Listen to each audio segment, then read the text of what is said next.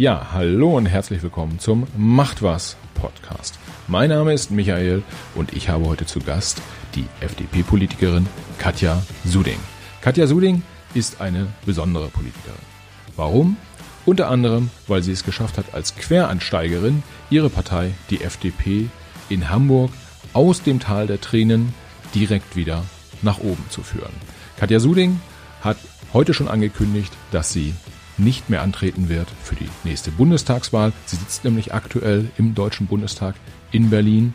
Mit Katja Suding rede ich darüber, wie funktioniert Politik, wie funktioniert Politik innerhalb der Partei, aber wie funktioniert auch beispielsweise die Zusammenarbeit über Parteigrenzen hinweg. Sehr spannend war, dass Frau Suding auch eintritt für andere Politiker bzw. Politiker anderer Parteien. Sie macht sich insgesamt sehr stark für diese Berufsgruppe. Es ist super spannend, aus ihrer Perspektive zu erfahren, wie die Arbeit solcher äh, dieser Politiker funktioniert und wie anstrengend das teilweise auch ist. Hört doch mal rein. Es gibt viele neue Erkenntnisse und es ist wirklich spannend. Viel Spaß beim Hören.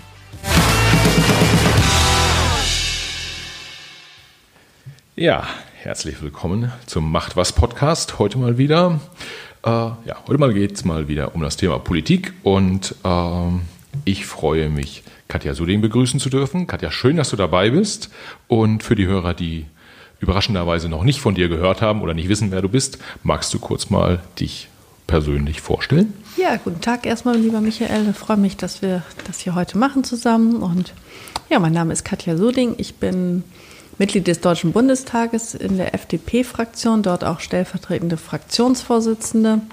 Bin ähm, außerdem stellvertretende Parteivorsitzende und hier im Hamburger Landesverband äh, die Landesvorsitzende.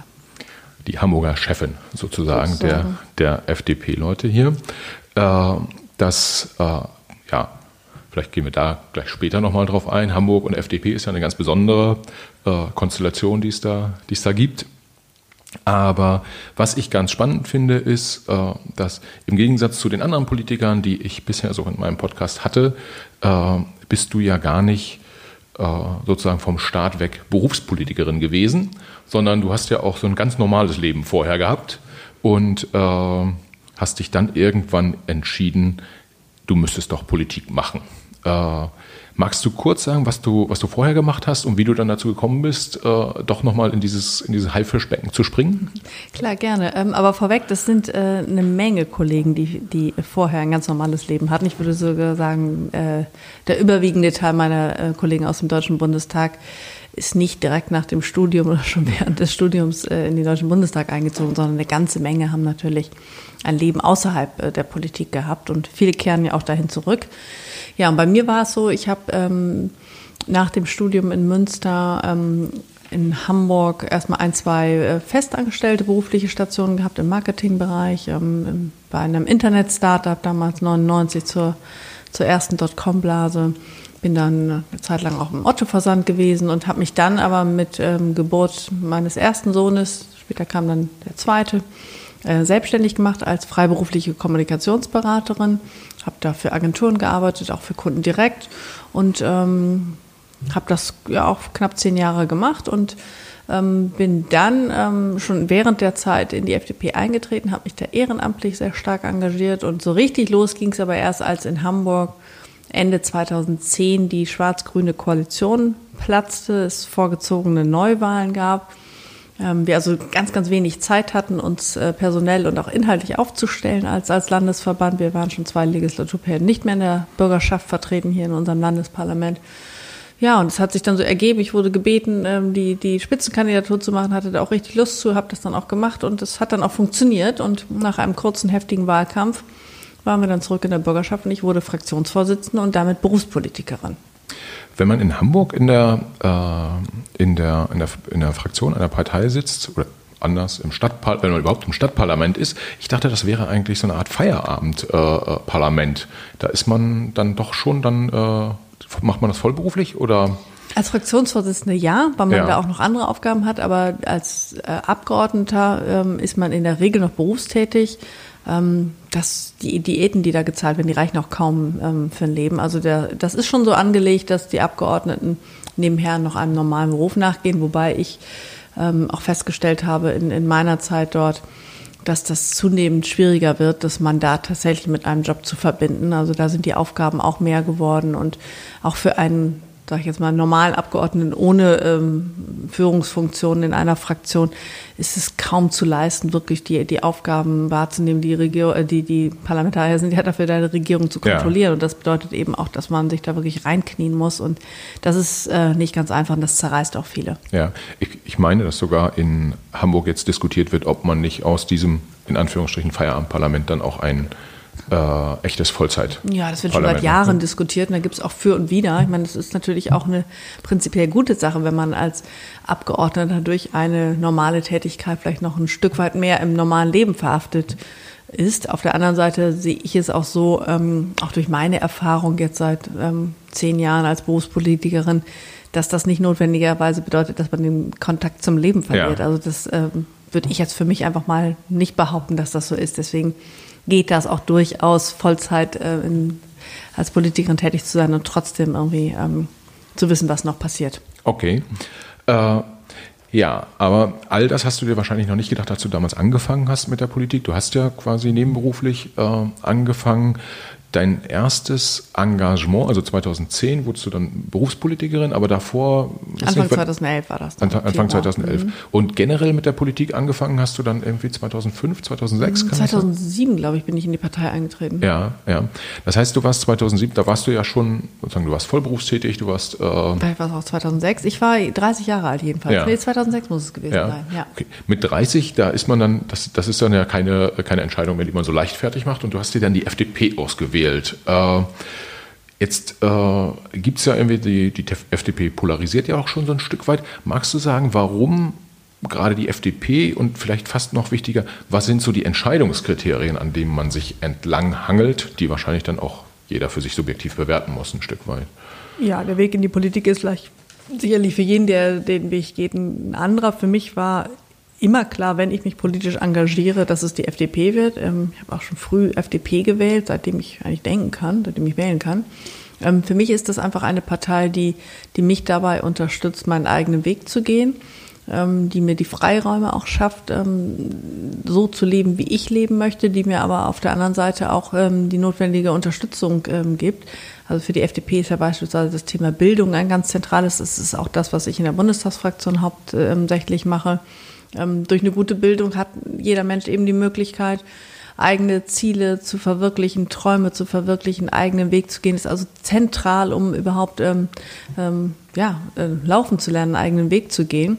Und das Gleiche gilt natürlich auch im, im Wirtschaftsleben. Ähm, wir brauchen da keinen Staat, der bis ins Kleinste vorschreibt, wie ich äh, mein Unternehmen zu führen habe. Wir brauchen einen, einen Staat, der ähm, stark ist, wenn es um das Thema Bildung geht. Wir brauchen einen starken Staat, wenn es um das Thema Infrastruktur geht. Und damit meine ich nicht nur Straßen, Brücken und Schienen, sondern eben auch die digitale Infrastruktur. Wir brauchen einen Staat, der gut ist in, in, in der Sicherheit, ähm, was, was Polizei und, und Geheimdienste angeht, der also Sicherheit bietet für, für die Menschen. Da brauchen wir ähm, ähm, einen Staat, der, der handlungsfähig ist. Auf der anderen Seite ähm, wäre es gut, wenn man ähm, die Menschen möglichst mal machen lässt, weil ich einfach der Überzeugung bin, dass, dass Menschen, denen man etwas zutraut, ähm, die, und die dann auch ähm, verantwortlich handeln, dass die für eine Gesellschaft sehr viel mehr rausholen können, als ähm, wenn man von oben ähm, aus welchem Parlament auch immer ähm, zu viel reglementiert und die Menschen im Prinzip auch dann lähmt. Hm. Also da passiert dann auch einfach nichts mehr in einer Gesellschaft. Ähm, das sind, das sind ja so Themen, die wahrscheinlich würden die sogar auch die eine oder andere, andere Partei würde das für sich, für sich unterschreiben, weil das so generell ähm, äh, ja, durchaus sinnvoll ist, Freiheiten geben, äh, die, den, den, oh, die, die, schon Unterschiede. Äh, die, die, die, Person zu stärken. Es gibt dann andere, die sagen, ah, wir müssen noch, noch mal stärker den Fokus zum Beispiel auf das Soziale richten oder äh, auf, auf andere Werte. Letztendlich ist das aber ja ein Thema, wo man sagt, das ist so ein die, die kann man sehr stark auch subjektiv bewerten. Auch jeder für sich selbst äh, kann entscheiden, welche Themen einem äh, am Ende wichtig sind.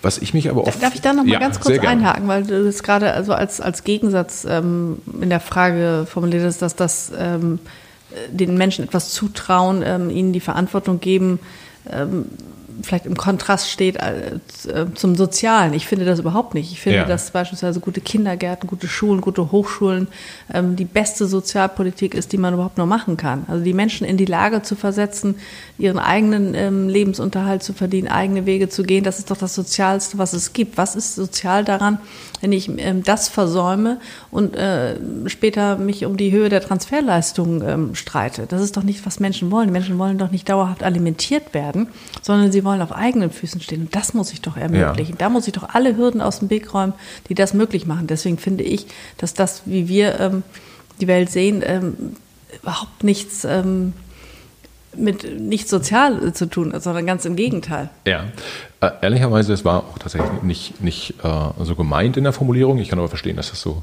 dass du es gerade so verstanden hast. Ähm, ein ganz kurzer Exkurs, bevor wir nochmal auf die Parteienwahl dann kommen. Du hast gerade äh, Bildung und auch äh, Kindergärten und, und ja, Kleinkindbetreuung angesprochen.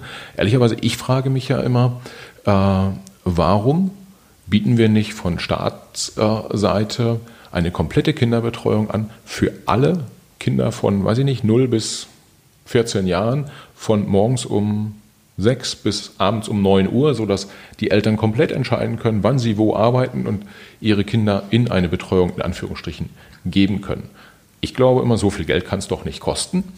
Und äh, dann, dann hätten wir einerseits Freiheit äh, und wir hätten einen Zugriff auf extrem viel, ja insbesondere auch, ich nenne es mal weibliche Arbeitskräfteressource sozusagen, die heute äh, gar nicht zur Verfügung steht für den Arbeitsmarkt. Warum tut sich die Politik damit so schwer, diese Rahmenbedingungen zu setzen? Ja, da gibt es natürlich viele Gründe, aber im, im, Prinzip gebe ich dir recht. Es wäre sogar gut, wenn wir ähm, punktuell auch auf 24-Stunden-Kitas beispielsweise hätten. Das heißt natürlich überhaupt nicht, dass die Kinder da ähm, 24 Stunden in der, in der, Kita verbringen. Das ist vielleicht auch das, was, was den einen oder anderen abschreckt, sich ähm, dafür einzusetzen. Aber das bedeutet ja nichts anderes, als dass ähm, die Eltern die Flexibilität haben, wenn beispielsweise Frühschichten, Abendschichten oder auch Nachtschichten ähm, gearbeitet werden müssen. Das sind ziemlich viele Menschen in unserem ja. Land, die das tun dass die eben auch die Möglichkeit haben, ihre Kinder gut und äh, sicher betreut zu wissen. Also davon bräuchten wir viel mehr und auch mehr Flexibilität, was die Randzeiten angeht, in den frühen Morgenstunden oder auch später, weil ja, jede Krankenschwester, ähm, Ärzte, wer auch immer, ähm, brauchen diese Art von Flexibilität und die bieten wir im Moment nicht ausreichend. Und ja. äh, das setzt sich natürlich auch fort, wenn die Kinder dann in die Grundschule gehen. Da geht man jetzt ja auch erste Schritte hin zu ähm, ähm, mehr Betreuung und mehr garantierter Betreuung auch an den Nachmittagen, sodass eine Berufstätigkeit ähm, möglich ist in Kombination mit einer wirklich hervorragenden ähm, Betreuung der Kinder. Ja, aber wäre es dann dann nicht mal nicht Zeit, die Handbremse mal loszumachen? Weil wir sehen ja, wenn, wenn der Schuh drückt, also in Zeiten der Corona-Krise wird ja viel Geld mhm. tatsächlich auch von Staatsseite äh, zur Verfügung gestellt. Ähm, aber in den letzten zehn Jahren ist zumindest mal aus Perspektive der Mütter relativ wenig passiert im Bereich der Kinderbetreuung. Das glaube ich nicht. Ich glaube, dass das schon sehr, sehr viel passiert ist. Dass, also der, die, die ähm, Kitas sind ja extrem ausgebaut worden, aber ja. es reicht eben noch nicht. Wir haben, ja. in, das ist unterschiedlich von, von Bundesland, teilweise auch von Stadt zu Stadt. Es gibt ähm, eben Städte, Berlin gehört zum Beispiel dazu, in Hamburg ist es deutlich besser, wo die Nachfrage nach, nach Kita-Plätzen viel, viel größer ist als, als das Angebot. Da muss natürlich nachgearbeitet werden. Ähm, es gibt natürlich ein paar limitierende Faktoren, das muss man einfach wissen. Das ist nicht allein nur die finanzielle Situation. Da äh, haben wir ja gerade auch in den letzten Monaten gesehen, was da auch während Corona möglich ist. Ja.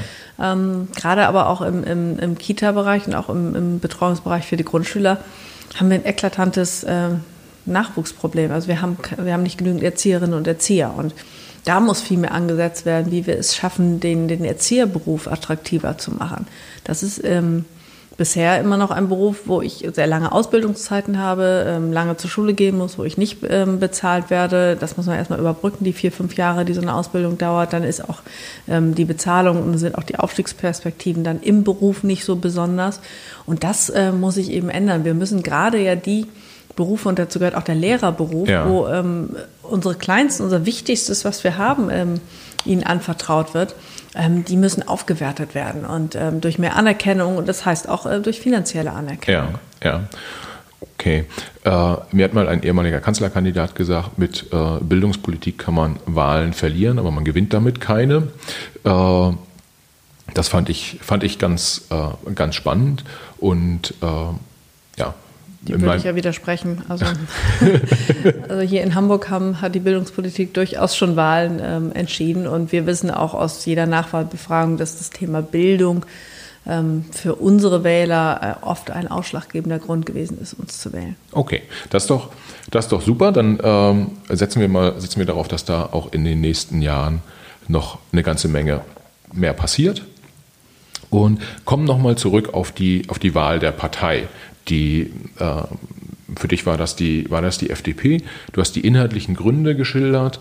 Ähm, was viele Leute aber auch sich fragen, ist, wenn ich in so eine Partei eintrete, äh, dann ist das schon auch irgendwie wahrscheinlich sinnvoll und macht vielleicht auch Spaß, wenn man so auf der lokalen oder regionalen Ebene arbeitet.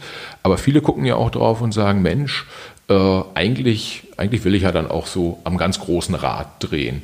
Wie viel oder wie wichtig waren, waren bei der Entscheidung so die Themen, neben den Inhalten, welche Kollegen hat man da, mit denen man, äh, mit denen man zu tun hat und wie sind eigentlich auch so die Karrierechancen in so einer Partei? Äh, hat das bei dir eine Rolle gespielt? Nein, für mich hat das überhaupt keine Rolle gespielt. Also A, bevor ich in die Partei eingetreten bin, ähm, hatte ich ja keine Ahnung, auf wen ich treffe und wie, wie sich die eine Zusammenarbeit Was? gestalten würde. Ähm, für mich wäre keine andere Partei in Frage gekommen. Ja. Also hätte es nicht die FDP gegeben, hätte ich sie entweder, hätte ich eine liberale äh, Partei entweder gründen müssen oder ich wäre einfach nicht in die Politik gegangen. Ähm, und auch über Karrierechancen habe ich mir überhaupt keine Gedanken gemacht, weil ich ja ähm, überhaupt keine Karriere als Politikerin angestrebt habe. Also ganz und gar nicht. Ja, okay. Das heißt, äh, letztendlich, du hattest ja vorhin gesagt, äh, du wurdest gefragt dann auch, äh, ob du die Spitzenkandidatur äh, für die Hamburger FDP machen, machen möchtest 2010, als, als Schwarz-Grün hier äh, geplatzt ist. Dann hast du doch aber wahrscheinlich gesagt, okay, wenn ich das mache, dann will ich aber auch da gewinnen. Und, ja, natürlich. Ja. So, und das war natürlich auch nicht nur so, dass ich ähm, erst drauf gekommen bin, als man mich fragte. Also ich hatte mir natürlich in dem Moment, als die Koalition platzte, auch meine Gedanken darüber gemacht, was, was ich beitragen kann. Und ähm, das kam dann alles zusammen. Das lief ja auch im Prinzip über wenige Stunden äh, oder Tage, dass äh, die, die ähm, von der ähm, Entscheidung darüber, dass es plötzliche oder schnelle Neuwahlen geben würde, bis hin zu einer ähm, Nominierung ähm, als Spitzenkandidatin, da, da war echt wenig Zeit. Also da war, ähm, brauchte man nicht viel überlegen. Es war für mich dann aber klar, dass ich es mache und es war für mich dann aber auch klar, ähm, dass ich das dann noch schaffen will und dass ich mir dann auch vorbehalte, meinen Weg da zu gehen und äh, meine eigenen äh, Schwerpunkte zu setzen. Ich war damals ja keine erfahrene Wahlkämpferin, ich war relativ neu in der Partei, war irgendwie seit noch nicht mal vier Jahren dabei hatte noch nie ähm, so einen Wahlkampf eigenverantwortlich gemacht, hatte aber eine Idee, wie es wie es gehen könnte ja. und ähm, habe das dann ja auch umgesetzt und es hat auch funktioniert. Hm. Und wie war das dann, ähm, als du du warst dann äh, Spitzenkandidatin, musstest dich so ein bisschen, wie man sagt, eingrooven mit dem mit dem Team wahrscheinlich äh, um, um dich herum. Ähm, das musste erstmal gefunden werden, es war keins da. Es war keins da, okay. Wir, wir sehen, äh, der FDP ging das 2010 äh, und davor nicht so richtig, richtig gut in Hamburg. Äh, aber du hast das dann ja geregelt, wie man so schön, so schön sagt. Ihr seid in die, in die Bürgerschaft äh, eingezogen und das waren dann so quasi deine ersten Schritte auf der Politikerkarriereleiter sozusagen. Mhm. Wie, wie hat sich das für dich angefühlt, aus der ähm, aus der Wirtschaft in die Politik zu wechseln? Musstest du dich komplett umstellen, auch so vom, vom, von, der, von der Denke her gegebenenfalls, von der Kommunikation her? Oder hast du einfach weitergemacht, wie, so wie vorher auch und äh, hast der, der, der Politik sozusagen deinen Stil so ein bisschen aufgedrückt? Ja, das war schon ein Riesenbruch in meinem Leben. Also ich wusste natürlich schon, wie, wie Parteien funktionieren. Ich hatte ja schon eine ganze Zeit lang äh, in, der, in der FDP mitgearbeitet in Hamburg und kannte die Strukturen und wusste auch ein Stück weit, worauf ich mich einlasse. Was ich überhaupt nicht kannte, war die Arbeit im Parlament. Ja. Das ist ja meine, mein erstes Mandat, was ich im Februar 2011 ähm, errungen habe. Ähm, musste mich da komplett in die, in die äh, Arbeitsweisen und Strukturen äh, einarbeiten, in auch einer ordentlichen Geschwindigkeit. Also das war schon ähm, ziemlich intensiv und ziemlich tough am Anfang. Ähm, für mich persönlich war, war das auch eine, eine ziemlich krasse Zeit, weil ich in ja, das, das war der Moment, wo ich ähm, quasi von einem Leben in der, sage ich jetzt mal, Anonymität auf einmal ähm, ein Leben hatte, wo ich auf der Straße äh, erkannt und angesprochen wurde und ähm, ich quasi jeden Tag irgendwo ein Mikrofon oder eine Kamera vor der Nase hatte. Also ähm, auf einmal ein Leben in der Öffentlichkeit hatte. Und da habe ich doch Schwierigkeiten gehabt, mich, mich daran zu gewöhnen. Und eigentlich habe ich mich daran bis heute nicht gewöhnt. Ja. Wie, wie ist das denn? Ähm, ich kann mich erinnern, dass äh, wenn man durch Hamburg gefahren ist, äh, da war ja schon auch die Stadt ein Stück weit zu plakatiert quasi mit deinem Gesicht. Ja? War das dann, dann bist du morgens beim Bäcker angesprochen worden und äh, eigentlich da dann von da an morgen den ganzen Tag über nicht mehr aus der Kommunikation sozusagen mit, mit, mit Dritten rausgekommen? Äh, oder war es eher so, dass du gesagt hast, ähm, ich werde hier und da mal erkannt und ab und zu merke ich, dass Leute mich sehen irgendwie und wissen so ungefähr, wer ich bin, aber es, ist, es, es war nicht so dicht. Also Im Wahlkampf ist man natürlich den ganzen Tag im Gespräch mit Menschen und ähm, heute so im Alltag, es gibt viele Leute, die mich erkennen, das spürt man auch, man sieht das irgendwo, aber es sind natürlich längst nicht alle, die einen ansprechen. Ja, also ja. man ist da schon, auch wenn man im Restaurant sitzt, ähm, äh, man kann da schon in Ruhe essen. Ja. Aber man weiß eben, ähm, ja, man ist da nicht komplett ähm, unerkannt. So. Ja. Das ist auch okay, da habe ich mich ein Stück weit auch dran gewöhnt, aber es ist eben schon noch ein, schon noch ein anderes Leben und ähm, ja, damals war es ähm, äh, ziemlich großer, großer Umbruch. Ja, das heißt, die Leute kommen nicht permanent und wollen Selfies mit dir dann machen. Äh, man, und, Im Wahlkampf ist das tatsächlich so, aber im, im, täglichen Leben, da sind die Hamburger schon auch hanseatisch zurückhaltend. Also das ähm, gibt es mal, aber das ist äh, ja.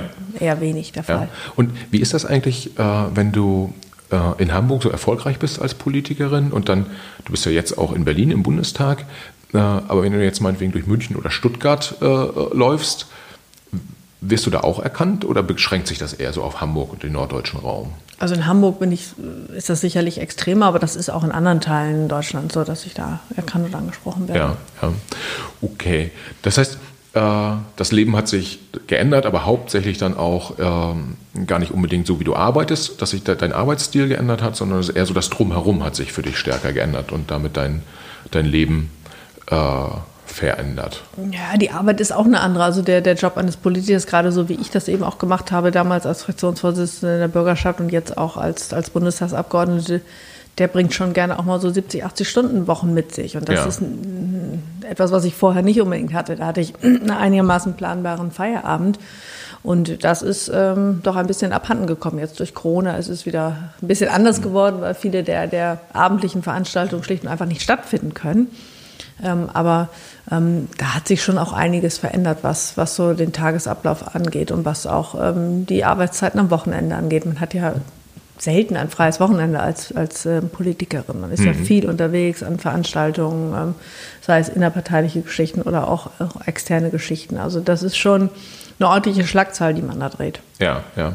Das heißt, äh, eines der, ja, ich würde mal sagen, der, der, Missverständnisse, was wir auch schon häufiger versucht haben, hier aufzuklären im Podcast, ist ja, äh, Politiker irgendwie verdienen ganz gutes Geld und machen einen, einen äh, in Anführungsstrichen normalen Job. Am Ende des Tages allein der zeitliche Aufwand ist, äh, wenn man Politik richtig macht, deutlich höher als in einem normalen Job, oder? Ja, also ich habe noch nie so viel gearbeitet wie ähm, äh, zu meiner Zeit jetzt als Politikerin. Ja.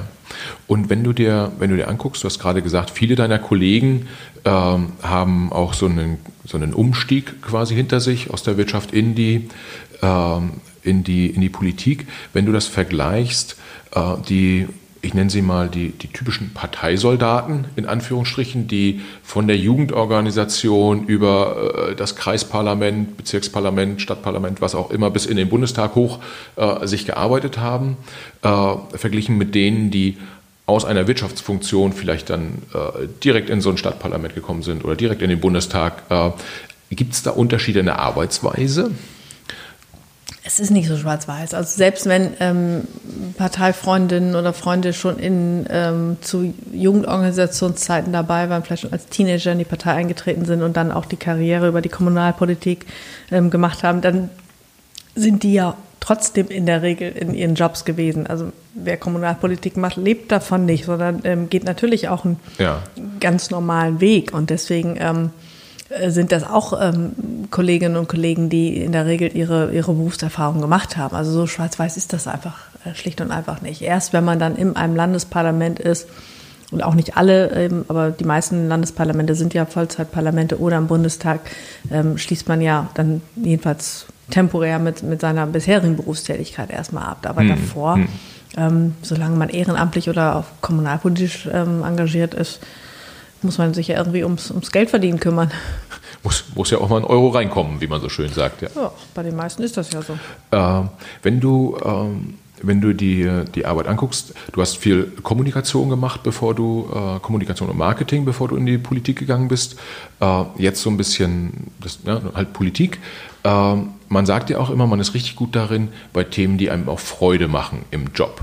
Würdest du sagen, in der, in der, Politik, in der Politik kann man auch Spaß haben, wirklich bei dem, was man da tut? Äh, oder ist eher so dieser Satz, ich, ich meine mal, dass einer der, der äh, Altpolitiker gesagt hat, ist nicht vergnügungssteuerpflichtig, was wir hier tun.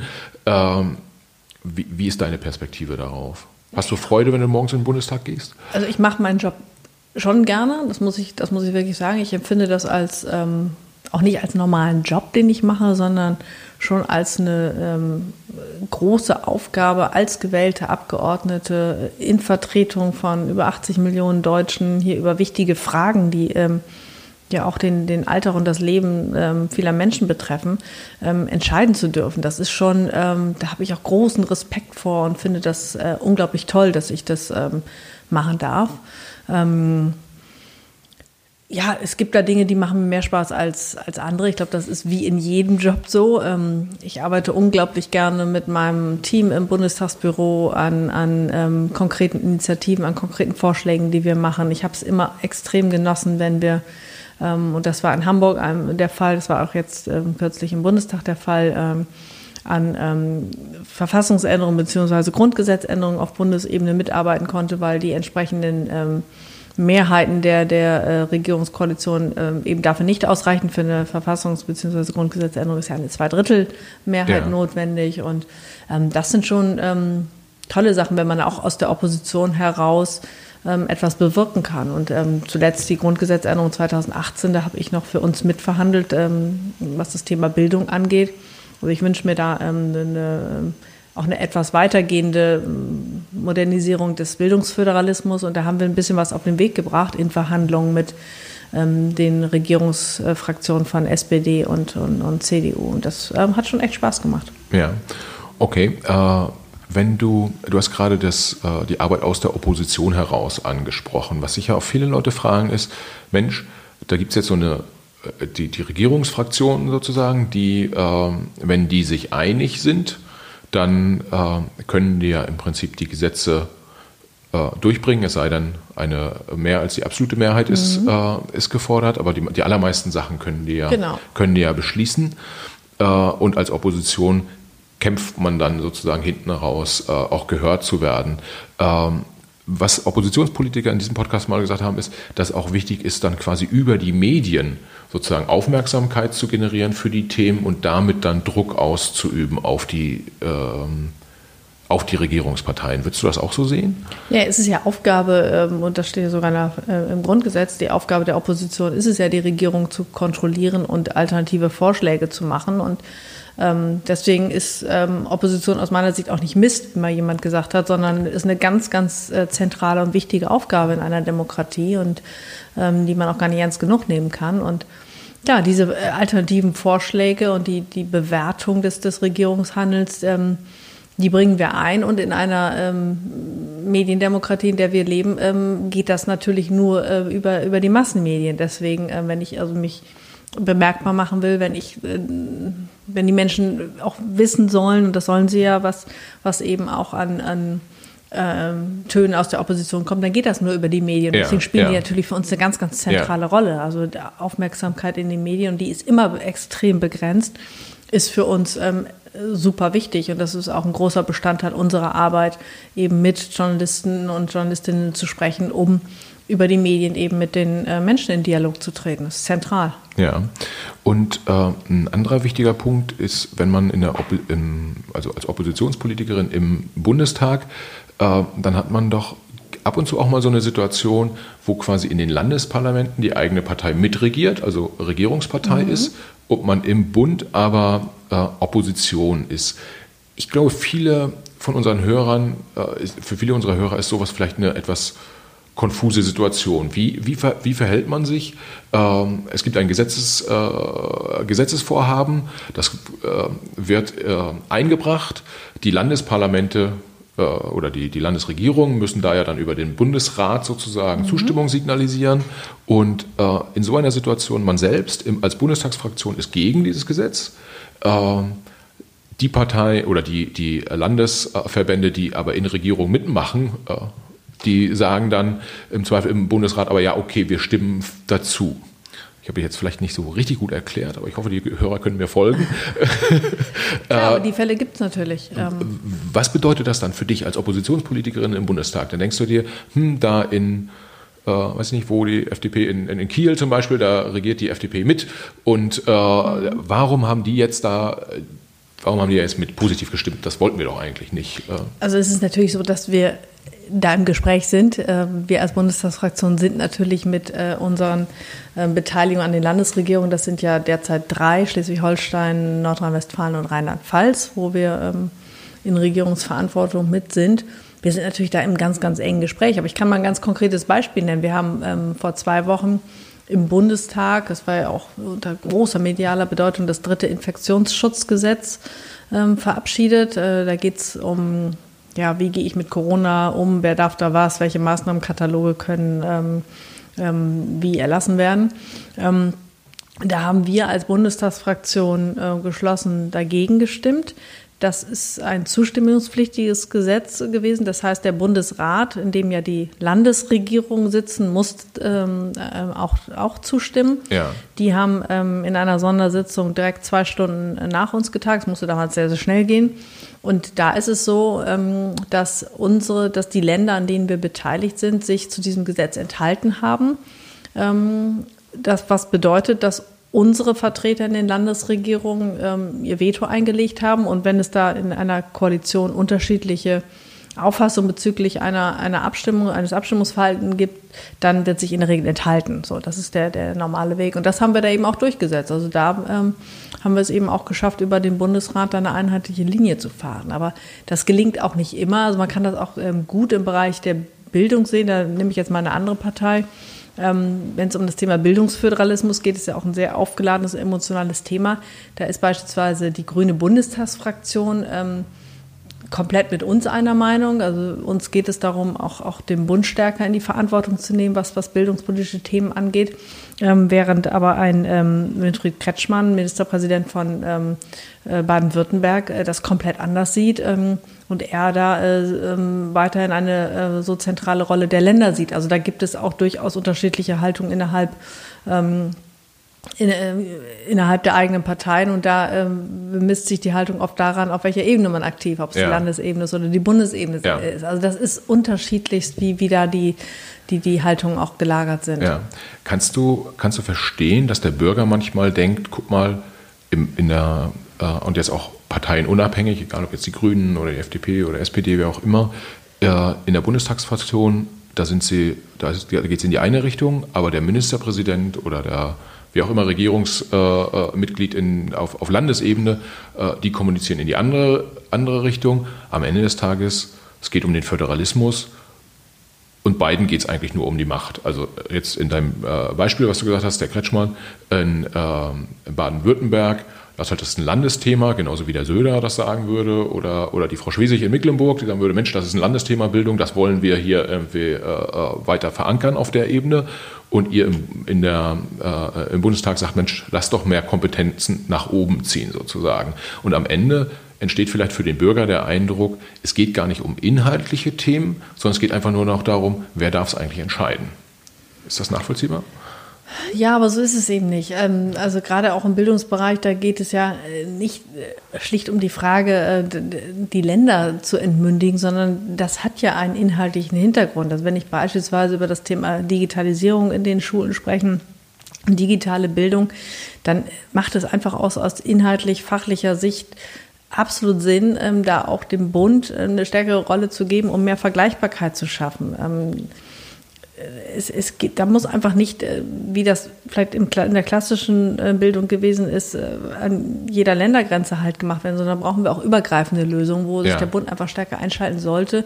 Zudem bin ich auch fest davon überzeugt, dass ähm, wenn wir wirklich jedem Kind die gleichen Chancen geben wollen, und zwar unabhängig aus welchem Elternhaus es kommt, ähm, dann soll das auch gelten, unabhängig vom Bundesland, aus dem ein Kind kommt. Und da gibt es eben noch unterschiedlichste ähm, Bildungssysteme, die auch unterschiedlich gut sind. Und das hat auch oft mit, mit äh, Finanzen ähm, zu tun. Und da wünsche ich mir einfach äh, mehr Vergleichbarkeit und damit auch eine stärkere Rolle des Bundes, der dann auch moderierend eingreift und, und mehr Vergleichbarkeit ähm, unter den Bundesländern schafft. Ja, ab, absolut. Also äh, das, ähm, da würde ich jetzt auch konform äh, mitgehen. Ähm, die Wahrnehmung ist halt nur von außen, dass dann der jeweilige Landesministerpräsident äh, dem vielleicht nicht folgt und vielleicht auch einfach nicht folgt, nicht weil er inhaltlich äh, da äh, nicht, nicht konform mitgeht, sondern weil er die Kompetenz im, Hand, im, im Land ja, das mag sicherlich auch, auch ähm, ein Grund sein. Ich muss jetzt, bin jetzt weit davon entfernt, jetzt Partei für Herrn Kretschmann ergreifen zu müssen, aber ähm, so einfach äh, sich zu machen und sagen, da geht es nur um Macht und ja. äh, es geht nur darum, wer entscheidet. Also ich nehme die allerwenigsten meiner Kollegen auf und da schließe ich wirklich die, auch die aus den anderen ähm, Parteien und Fraktionen mit ein geht es schlicht und einfach um solche Fragen. Also das, das sind schon auch inhaltliche Motive, die dahinter stecken. Und man kann in einer äh, Frage wie soll der Bildungsföderalismus reformiert werden? Wo soll es da hingehen? Man kann da inhaltlich unterschiedlicher ähm, Haltung sein, und ja. Positionen vertreten. Ich habe da meine ganz klare Position, aber ich kann auch gut akzeptieren, dass jemand anders eine andere vertritt, ohne dass ich das ähm, gleich so kommentieren ähm, muss und möchte, dass es da alleine um, um, äh, um, um, Machtfragen geht. Die spielen immer auch eine Rolle, sicherlich, aber ähm, so einfach kann man sich dann eben auch nicht machen. Ja, das finde ich ehrlicherweise einen, einen sehr, sehr wichtigen Punkt. Ähm, Im Prinzip, dass zur Demokratie gehört, dass man auch unterschiedlicher Meinung äh, sein kann und diese, diese Meinung von anderen dann auch akzeptieren, nicht gut finden, aber akzeptieren muss, sollte. Definitiv, ja. klar. Das ja, geht ja hier und da auch so ein Stück weit verloren, wenn, wenn man mal nach draußen schaut. Ja, leider. Äh, und äh, letztendlich wäre dann ja auch dann äh, sozusagen, wenn man das, wenn man andere Meinungen akzeptieren kann, geht man vielleicht auch ein bisschen netter miteinander um, ähm, als das auch wiederum hier und da der Fall ist. Richtig. Ähm, aber genug meine eigene Meinung. ich, ich, bin hier ja der Fragesteller. Ähm, wenn du, wenn du ähm, deine, deine Arbeit als Politikerin dir anschaust, du hast jetzt so ein paar Jahre äh, durchaus ja schon, schon hinter dir, äh, gab es viele Sondersituationen, wo du, wo du sagen musst, okay, jetzt wird es, also es ist im, im, im, Durchschnitt schon relativ anstrengend und äh, man, man muss da konzentriert arbeiten, aber so Sondersituationen, die quasi aus dem, aus dem Nichts kommen, gab es davon viele in den letzten Jahren, wo du dann nochmal ganz besonders aufmerksam sein musstest und wo es dann nochmal ganz besonders anstrengend wurde? Also wenn ich so auf die letzten zehn Jahre gucke, dann würde ich eher sagen, dass äh, diese letzten zehn Jahre eine Aneinanderreihung von Sondersituationen gewesen ist. Ähm, eigentlich war ständig irgendwas los. Also ähm, allein Wahlkampfzeiten. Ich habe ja, äh, ja, wie viele Wahlkämpfe habe ich geführt?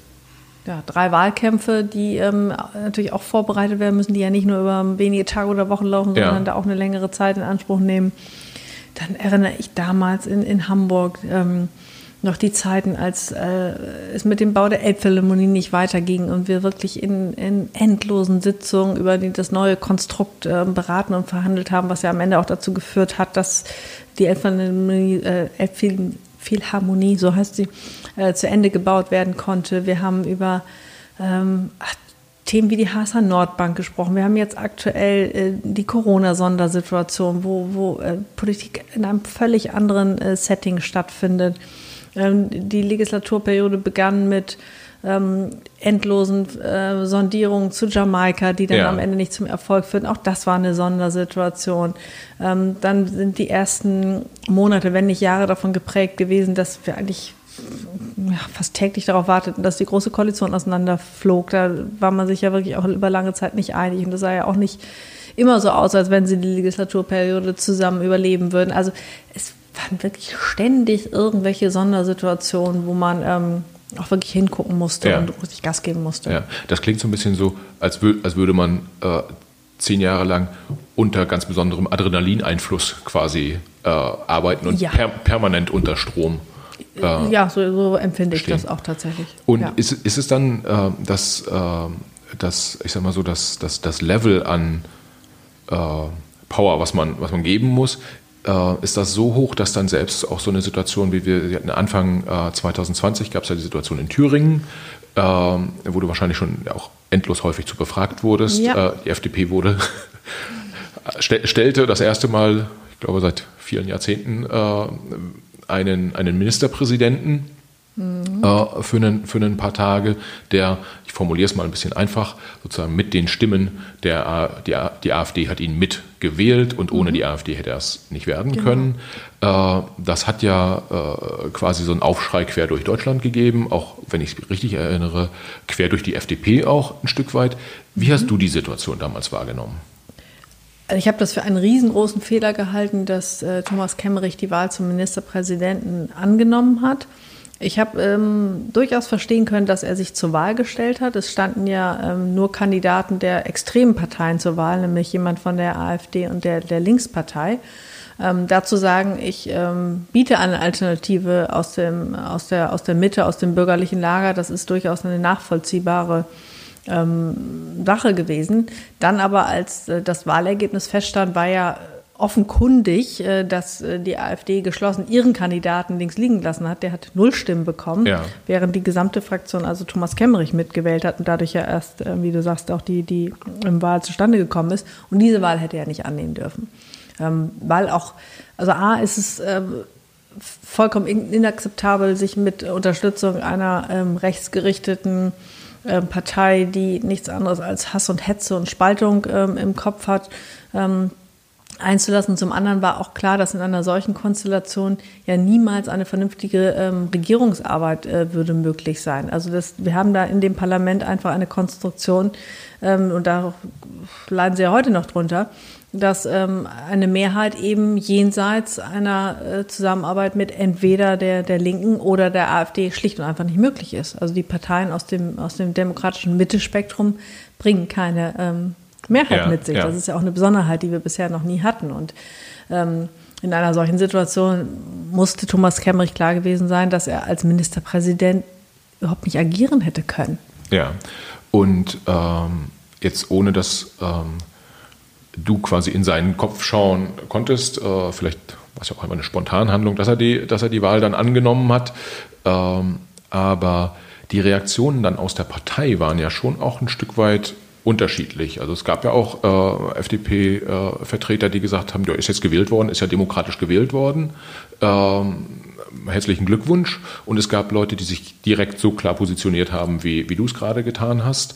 Äh, was hat das mit eurer Partei damals gemacht? Ich meine auch, dass ja auch Christian Lindner als äh, Parteivorsitzender nicht ganz klar war in seiner ersten äh, Reaktion. Äh, Wolfgang Kubicki war da, äh, konnte man, glaube ich, auch so auf der einen oder anderen äh, Seite einordnen, wenn ich es recht erinnere.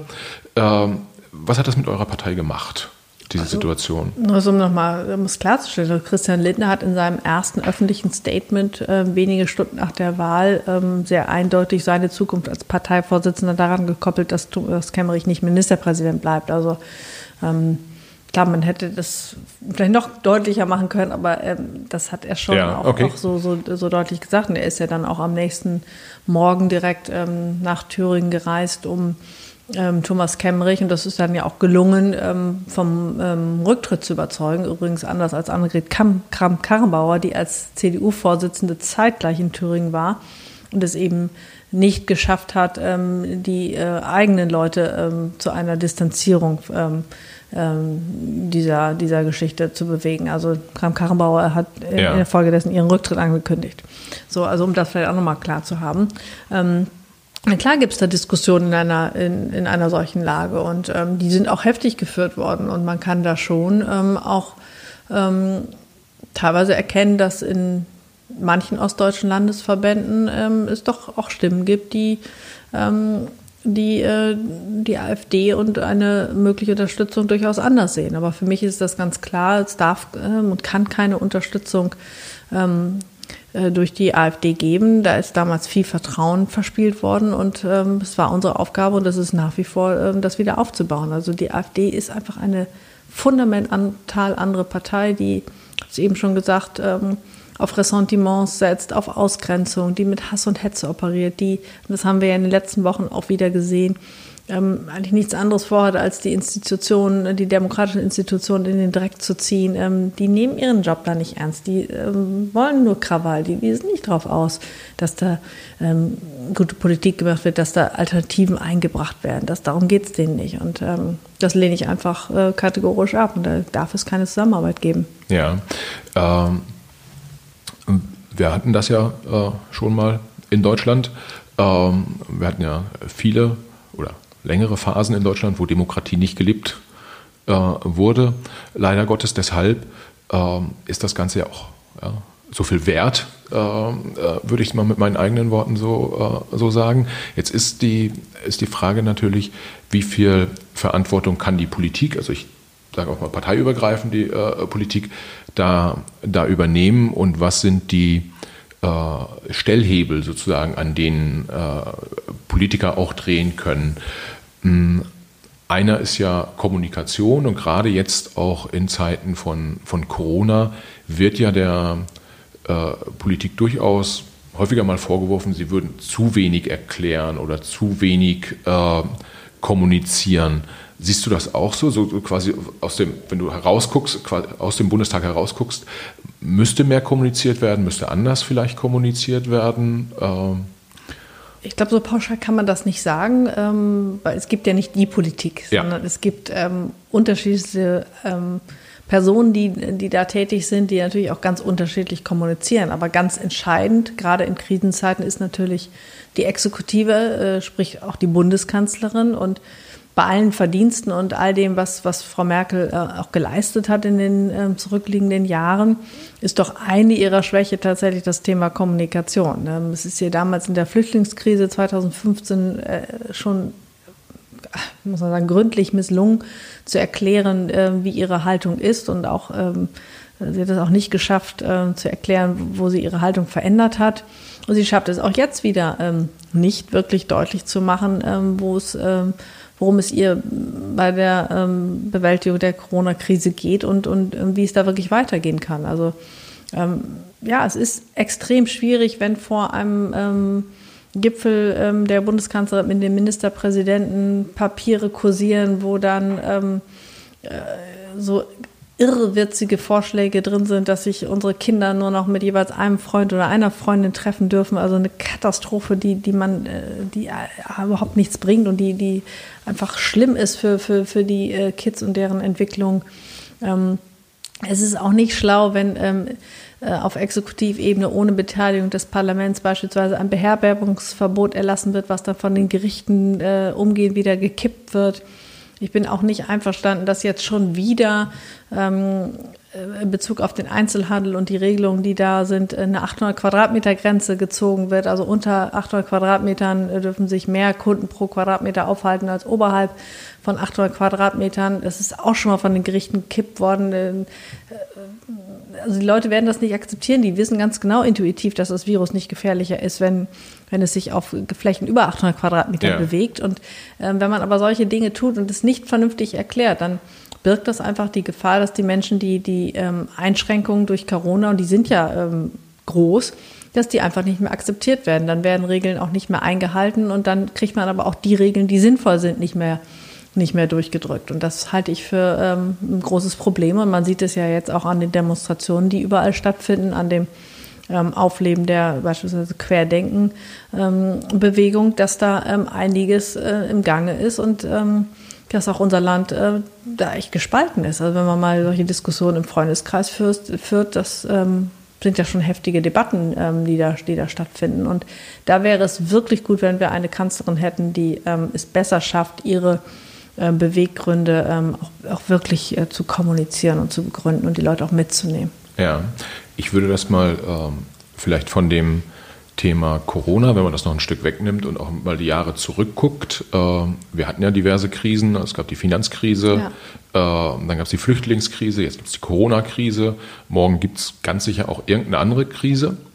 Äh, aber morgen ist ja Frau Merkel nicht mehr, äh, nicht mehr dabei, sozusagen. Die hat ja, hat ja angekündigt, dass sie nicht mehr als Bundeskanzlerin mhm. äh, äh, antritt. Glaubst du? Also, oder glaubst du, ihr kommt vielleicht auch nochmal? Nee, das glaube ich nicht. Das, ich denke, das wird sie tun. Dann, ähm, das ist aber eine sehr schöne Überleitung. Äh, du hast ja auch gesagt, du willst nicht mehr antreten. Weil also eine, eine Bundeskanzlerin Katja Suding wird es nicht geben. So, äh, zumindest jetzt Nein. nicht in der nächsten Legislaturperiode dann. Ich absehbar. Äh, Warum nicht?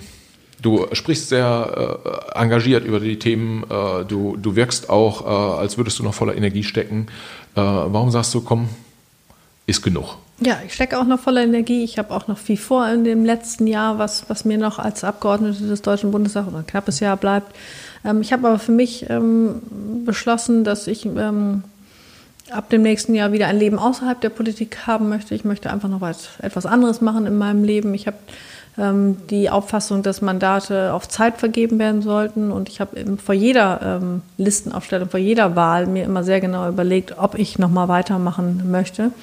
Und das habe ich auch jetzt vor der anstehenden ähm, Listenaufstellung getan und für mich einfach die Entscheidung getroffen, dass es für mich gut ist und ähm, ja, dass ich einfach, und das ist auch keine Entscheidung gegen die Politik. Ich glaube, man merkt, dass ich das ja. ähm, auch mit großem Engagement tue, aber ähm, ja, jetzt ist einfach was anderes dran in meinem Leben. Ja, ja. Man muss auch sagen, äh, vielleicht ist das auch, also korrigiere mich, wenn ich, wenn ich falsch liege, aber wenn man einmal für eine Legislaturperiode im Bundestag war, hat man ja noch nicht diese ganz, äh, die, die Pensionsansprüche. Ich glaube, die gibt es dann erst so, wenn man zwei, zwei Legislaturperioden es drin gibt war. Pensionsansprüche, aber die sind, wenn man vier Jahre dabei ist, natürlich geringer, als wenn man länger ja. dabei ist. Und die werden natürlich auch, manche haben ja äh, vermutet, dass ich dann mit Mitte 40 äh, in einen äh, gut bezahlten Ruhestand gehe. Das ist natürlich Quatsch. A, ähm, gibt es das äh, Geld natürlich ja. erst, wenn ich selber im Rentenalter bin und B sind die Ansprüche noch derzeit ähm, jetzt nach vier Jahren so niedrig, dass ich davon auch nicht leben könnte. Ja, darauf wollte ich hinaus. Also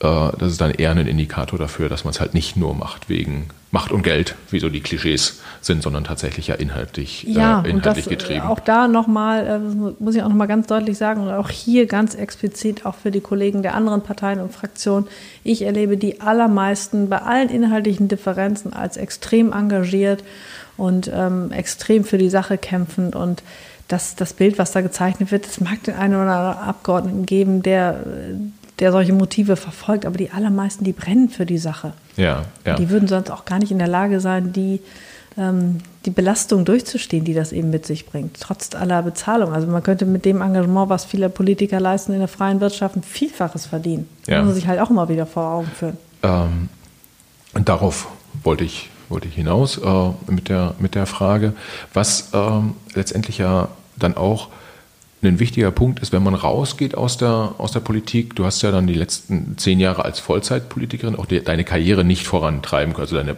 Karriere außerhalb der Politik nicht vorantreiben können.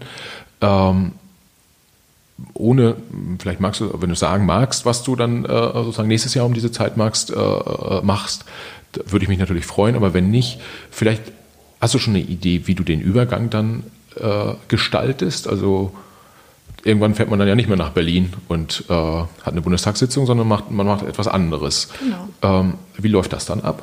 Ich habe keine Ahnung, was ich nächstes Jahr machen werde. Ähm, ich finde diesen Zustand auch sehr angenehm. Ich würde das auch gar nicht ähm, jetzt so schon klar fixiert haben wollen.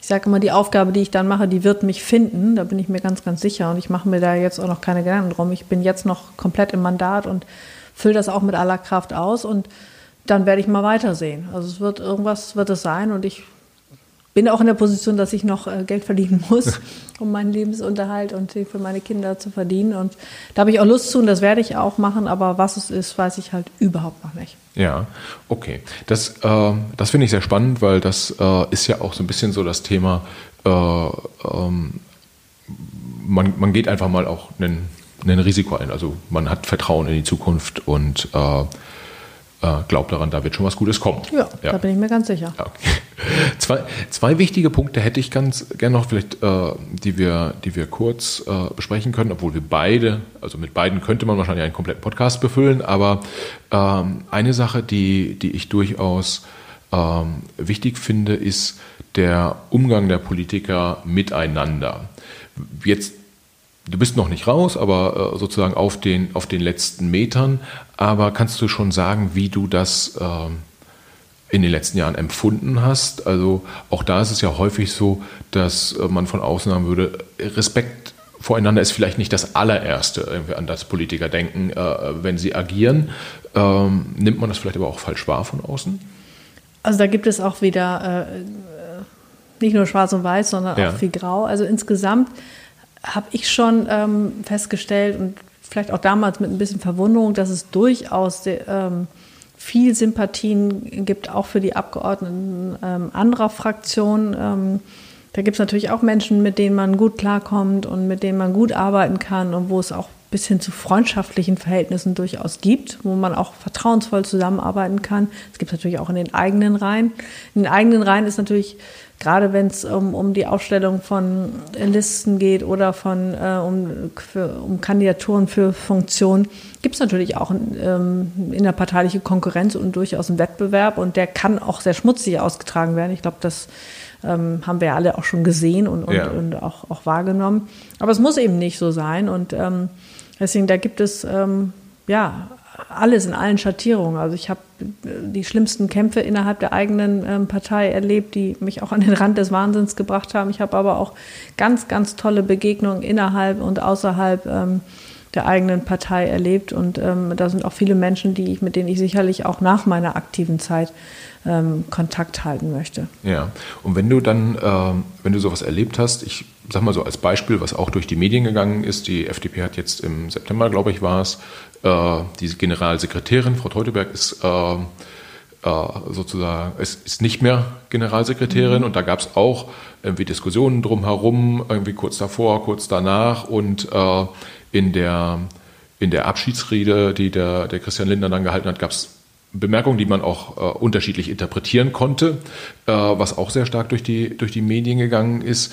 Ähm, wenn sowas mal ohne jetzt die, äh, das, was der, was der Christian Lindner da gesagt hat, äh, auch bewerten zu wollen, wobei ich schon glaube, dass man das vielleicht irgendwie auch äh, äh, hätte anders machen können. Aber in so Situationen, wenn du merkst, der eine geht mit dem anderen nicht so ganz nett um, hast du dann auch mal gesagt, Mensch, äh, lass und lass doch mal äh, auf ein anderes persönliches Miteinander zurückkehren? Ähm, oder waren das so Situationen, wo du gesagt hast, das gehört so ein bisschen auch zur Politik dazu, dass man vielleicht auch mit härteren Bandagen kämpft? Also was die ähm, Ablösung von Linda Teuteberg als Generalsekretärin anbetrifft, da war es einfach so, dass ja, das, das war einfach kein perfektes Team und wenn man das erkennt, dann muss man das eben ändern und, und dann neue Wege gehen. Das ist völlig legitim. Das passiert ähm, im Wirtschaftsleben so, das passiert im Privatleben so. Also das ist vollkommen in Ordnung. Da kommt es natürlich dann immer darauf an, wie macht man es. Und da mm, ja, wäre es natürlich besser gewesen, man hätte ähm, nicht über Wochen äh, da so viel Unklarheit gelassen. Das hätte, glaube ich, für alle Beteiligten ähm, dann besser ausgesehen. Und das ähm, kann man auch zukünftig sicherlich anders machen. Klar, man wünscht sich immer, dass man vernünftig und fair miteinander umgeht und ähm, das kann auch funktionieren, wenn sich alle daran halten. Aber da das nicht immer der Fall ist, ähm, gibt es natürlich Situationen, wo man einfach auch mal sehr, sehr klar und hart durchgreifen muss. Das habe ich selber auch in der Zeit äh, getan, als ich ähm, anfing hier in Hamburg ähm, äh, als Fraktionsvorsitzende und später als Landesvorsitzende tätig zu werden. Da gab es hier auch Situationen, wo ähm, einfach man äh, auch, auch sehr hart und sehr klar ähm, agieren äh, musste, einfach um diesen Landesverband, und das ist inzwischen der Fall, wieder in, in, in ruhigeres Fahrwasser zu bringen. Also ich habe den Landesverband übernommen, da war äh, hier echt Alarm und ähm, da sind viele Konflikte befriedet worden und da musste ich aber auch wirklich mit harten Bandagen kämpfen. Ja. Also härter, als ich mir das äh, wünschen würde. Das würde ich auch in meinem Leben nie wieder so machen wollen müssen. Ja. Was bedeutet dann mit härteren Bandagen kämpfen? Also heißt es dann auch äh, man, man bestimmt dann, äh, weiß ich nicht, wer welchen Listenplatz kriegt oder. Ja, das äh, geht ja nicht. Sie können ja nicht bestimmen, wer welchen Platz kriegt. Ja. Das wird ja ähm, gewählt von entweder einer ähm, Delegiertenversammlung oder einer Vollversammlung der, der Parteien. Also das, da gibt es ja ganz klare Regeln, was die ja. innerparteiliche Demokratie angeht und das ist ja auch richtig so. Aber dennoch ähm, kann man auch natürlich auch, auch Listen ähm, so aufstellen, dass man sich vorher natürlich unterhält und guckt, welche Interessen wer vertritt und, und einfach zu gucken, wie kann ich das denn hinkriegen, im Konsens mit meinen Leuten, die am Ende wählen, eine gute Liste aufzustellen. Also man kann sich da schon absprechen und das macht ja. auch Sinn, weil am Ende ähm, wird ja aus einer solchen Liste eine, eine Fraktion, also ein Team, was gut zusammenarbeiten muss, wo man die unterschiedlichen Kompetenzen auch ähm, gebündelt benötigt. Also da, das, da macht schon Sinn, sich vorher ein paar Gedanken zu machen. Ja. Das ist auch Teil der, der Führungsverantwortung, die man hat. Ja, das heißt, dieses äh, dann klare Handlungen ähm, äh, zu vollziehen, ist dann auch sehr stark auch darauf fokussiert, welche Mehrheiten man sozusagen auch innerparteilich zum Beispiel dann äh, organisiert. Also ähm, ich sage mal ein Beispiel, mehrere Kandidaten bewerben sich auf so einen Listenplatz mhm. äh, und man sagt dann als, als äh, Landesvorsitzender Kandidat A und B äh, wählt das A passt be besser aus welchen Gründen auch immer, dann organisiert man für diesen Kandidaten halt oder versucht man für diesen Kandidaten eine Mehrheit zu organisieren. Das wäre sowas, was du gerade meintest mit äh,